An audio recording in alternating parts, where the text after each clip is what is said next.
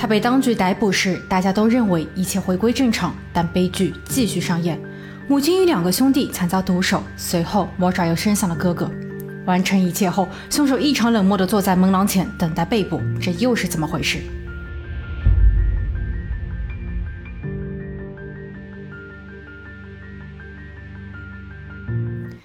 ？Hello，大家好，我是桂林异。今天的案件从大胡子土匪说起。二零零七年十月二十日，一位古怪的男子走进了多伦多金士顿路三百七十一号的加拿大帝国商业银行。他身穿连帽运动衫，看上去像刚发生了意外，受伤严重，整个脸部都被医院的绑带裹着，左臂打着石膏被挂在了胸前，右手拿着一个鼓起的公文包。柜台人员为了照顾他，特意提前为他服务。他并没有说话，非常麻利地递给了银行人员一张便条。工作人员理解他可能不方便说话，但他没有料到纸条上写着：“我要带走两千加币，不要迟疑。公文包中的武器不认人。”为了不引起恐慌和发生意外，工作人员将一千一百五十五元装入了信封，交给了他。古怪的男子拿到后，立马转身就跑。几天后，案发地附近的另一家银行也遭遇了类似抢劫。当天，一位留着大胡子的老头走进了银行，银行的保安并没有对这位戴着帽子、眼镜、身穿深色外套、格子衬衫的老头引起警觉。况且他还是一个瘸子。他同样递给了柜台服务员一张带有恐吓的便条。这一回，他成功的取走了三千加币。案发后，警方通过便条提取到了作案人的指纹，但这并没能在现有的数据库中得到匹配。在接下去的八个月时间，类似的银行抢劫案多次发生，每一次所涉嫌的金额三千加币左右。劫案地点都在四零一号公路沿线。大胡子土匪在得手后能够迅速逃离。探员调取了银行的监控后发现，这些胡须都是伪装的，其下面隐藏着一张年轻的面孔。于是，警方走访了多伦多地区所有出售戏剧用品的商铺，其中的一家供应商所销售的胡子与劫匪所使用的完全相同。调阅了过去六个月的销售记录，有两名客户是使用现金支付，无法追踪。再由于劫匪的作案时间、作案地点几乎毫无规律，导致警方一时间无法破案。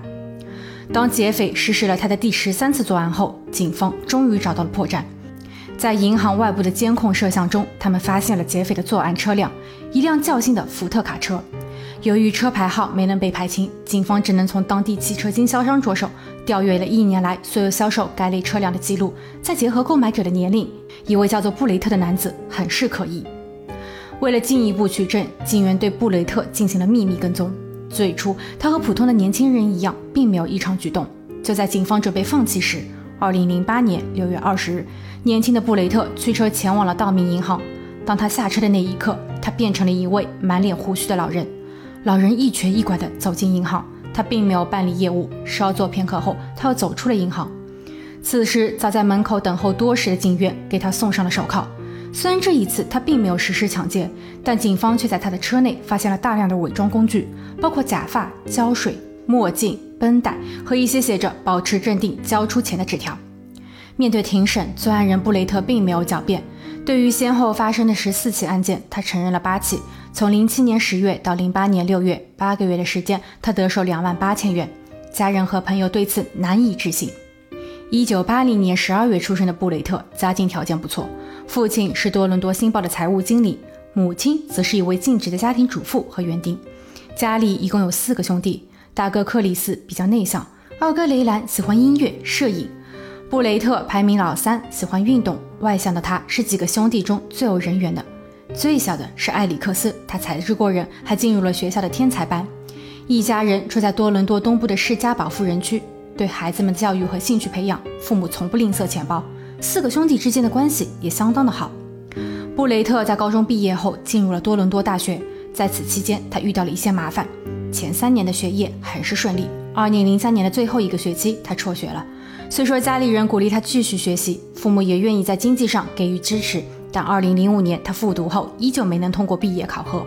带着遗憾，他尝试找了工作。当同学和朋友都在各自的领域迅速发展时，他仅仅成为了一名油漆工。不过他每天还是穿着四百多元的牛仔裤、范思哲的上衣和外套。高品质的生活是需要付出代价的。他原本六万的储蓄，在最落魄的时候只剩下了两百。布雷特面临着严重的财务危机。最终选择了岔路。他在第一次作案前曾多次勘察地形，并一直在思考着一个问题：如何作案。直接打劫势必被抓，但乔装成弱势群体，要价也不高的话，兴许可以拿到钱，而且不容易被抓。在得手后，他将这种犯罪行为理解为变相的乞讨，并以此来平衡自己的收支。二零零九年一月，当布雷特的案件即将判决时，法院收到了很多来自于布雷特朋友的信件。他们认为布雷特离开学校后，理想与现实的差距太大，年少的他显然无法适应，过度的炫耀让他背负了债务。他选择了错误的道路，但他每一次犯罪都没有真正携带武器，他也没有伤害到任何人。被捕时，他的身上只有一瓶胡椒喷雾。他们希望法院能够轻判。布雷特的家人也一再表示，他是一个善良的孩子，一直在儿童医院做志愿者。大学的肄业让他有抑郁，他曾一度想要轻生。但对于银行的损失，家人会尽力偿还。他们希望法院能够给予孩子一次机会。布雷特更是懊恼至极，他认为自己有愧于所有人的期许。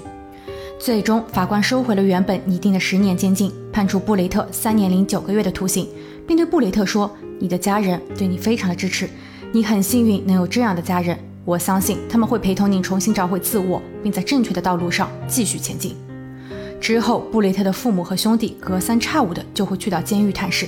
布雷特说他想要看书，但监狱中没有他想要的书籍。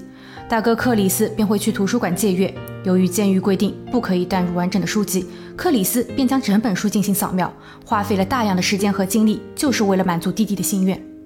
大约在二零零九年九月，布雷特在狱中接受了心理治疗。他因为前期的财务压力以及现在狱中相对封闭的环境，他被鉴定有发展为严重形式的抑郁症趋势。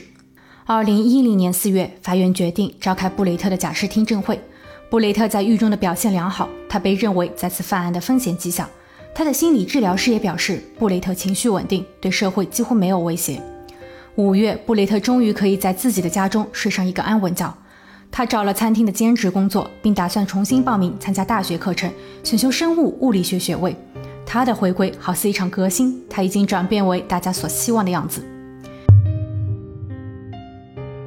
二零一一年九月，在一位朋友的介绍下，布雷特与物理治疗师克里斯汀相识。他们在多伦多的皇后码头碰面。克里斯汀举止温和，他有着稳定的工作，收入可观，独自一人住在海滨公寓，这是布雷特所向往的生活。布雷特有些惭愧地告诉他关于大胡子土匪的故事。克里斯汀表示自己并不介意。每个人都有从善向上的一面。布雷特保证他会变成一个值得克里斯汀去爱和尊重的好男人。二零一三年，布雷特搬入了女友在市中心的公寓，他们的感情日益升温。二零一四年时，他们订婚了，这是一个激动人心的时刻。布雷特已经迫不及待地筹划着两人的婚礼。他将想法告诉了母亲，母亲为了支持他，还特意给了他一笔钱。他催促布雷特赶紧拿到学位，然后找一份正式的工作，这才是未来家庭的保障。二零一六年四月，布雷特宣布自己终于毕业，并得到了一家 IT 公司的职位，自己的人生总算步入了正轨。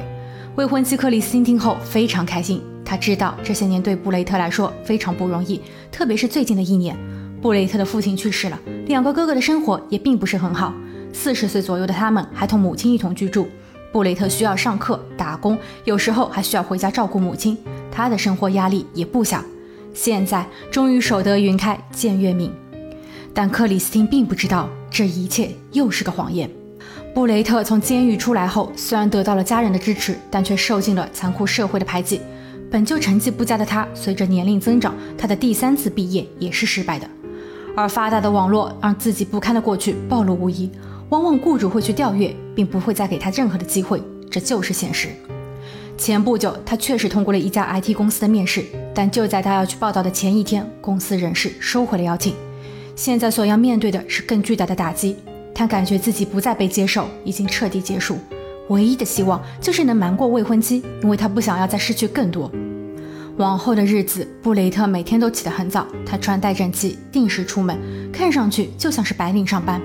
他会在地铁上待上一整天，并算好时间回家。无形的双重生活让他备受压力。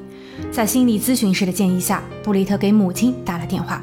在告诉母亲事实后，他想着爱他的母亲能够再给他一些经济支持。但这一回，母亲选择了诚实面对。他希望布雷特能够向克里斯汀坦白，婚姻并不是儿戏。他相信善解人意的克里斯汀会给予儿子更多的缓冲时间。但布雷特执意地说，这样会推迟原定在一六年九月十六日的婚礼。他好不容易树立的形象也会坍塌。克里斯汀是他现在唯一活下去的希望。母亲劝他再好好想想。布雷特气愤地挂断了电话。二零一六年八月二十五日，三十六岁的布雷特带着一件特殊的工具去到了母亲家。他将工具放在了自己的车中。母亲询问是否已经与未婚妻坦诚相待。布雷特说没有。他心存侥幸，母亲应该不会眼睁睁地让着儿子的幸福消失吧？但这一回，母亲并没有打算帮自己隐瞒。在一番争论后，布雷特怒气冲冲地跑向了车库。母亲也很激动，他给大儿子克里斯打了电话。他告诉克里斯，三弟发疯了，让他赶紧来救火。母亲放下电话后，也跟着布雷特走进了车库。布雷特还没有来得及把他手中的工具装配完成，为了自己的私欲和秘密，利用手中现有的动了手。利刃割伤了母亲的脸颊。随后，布雷特并没有手软，拿起地上的绳索，不再给六十六岁的生母任何告密的机会。完事后，他知道四十二岁的大哥正在赶来的路上，所以他将自己的武器装配完毕，躲在角落蓄势待发。他没有使用枪，因为警方很容易根据弹道追查真凶。狡猾的布雷特选择了不易察觉、没有声响，而且容易获得和使用的弩。当他将毫无防备的大哥解决后，正在用一块蓝色的塑料布将其遮盖时，他发现二十九岁的四弟的车正在驶入自家的停车位。他没有时间重新装配武器，索性直接带着弩上的箭直冲四弟。四弟尖叫着拼命反驳，但失去理智的布雷特已经癫狂。正在屋内睡觉的二哥听到了异响，但当他冲出房门时，为时已晚。他准备拿起手机拨打九幺幺，这被布雷特打断。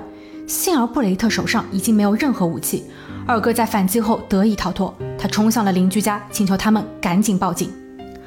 二零一六年八月二十五日下午一点，当警方抵达现场时，布雷特正非常冷漠地坐在门廊前，手边只有一瓶矿泉水。他告诉警方，妈妈、大哥、四弟都在车库的那块区域，是自己干的。布雷特被捕后不久，多伦多警方进入了克里斯汀的公寓，克里斯汀并没有在家。但家中的布置着实让警员吃惊，警员立马制定了拆弹专家，并第一时间疏散了周围的所有人。好在只是虚惊一场，家中奇特的装置是布雷特用于伪造不在场证明所搭建的。他将两个便携式风扇放在了桌上，调好了试刀的角度，两个风扇的铁架上绑着木勺，木勺的另一端则分别对应着电脑的回车键和手机确认键。当风扇慢慢摇头时，木勺就会在相应的位置进行敲击。他事先在电脑上编辑了多封邮件，例如其中的一封是感谢房地产朋友的，另一封是写给维修工的。当木勺敲击键盘后，电脑会发送邮件，手机则会开始播放下一个油管视频。这一切都会让所有人相信他在案发时一直待在家中。他的心思缜密还体现在了多个细节点：武器是他通过二手交易市场用现金购买的，而他的福特车内放着一个行李袋。袋子里装着两条牛仔裤、一些备用的衣服、一顶假发、一个草帽，这就如同他九年前打劫银行一样。他想通过特殊的手段解决困难，并完美的置身事外。当检察官与其交流时，布雷特表现得非常沮丧，这种神情似曾相识。一个狡猾的操纵者，他不但用伪装的外貌来犯罪，还通过伪装自己的行为表现来欺骗所有人，包括司法体系、心理医生。但眼下的一切不可以用简单的抑郁或社会压力去解释。当他不再对妈妈和兄弟的情谊有所顾忌时，他对自己也判了死刑。法院上，二哥表示他这一辈子都不想要再见到他。未婚妻克里斯汀也对他失望透顶，这是一场噩梦。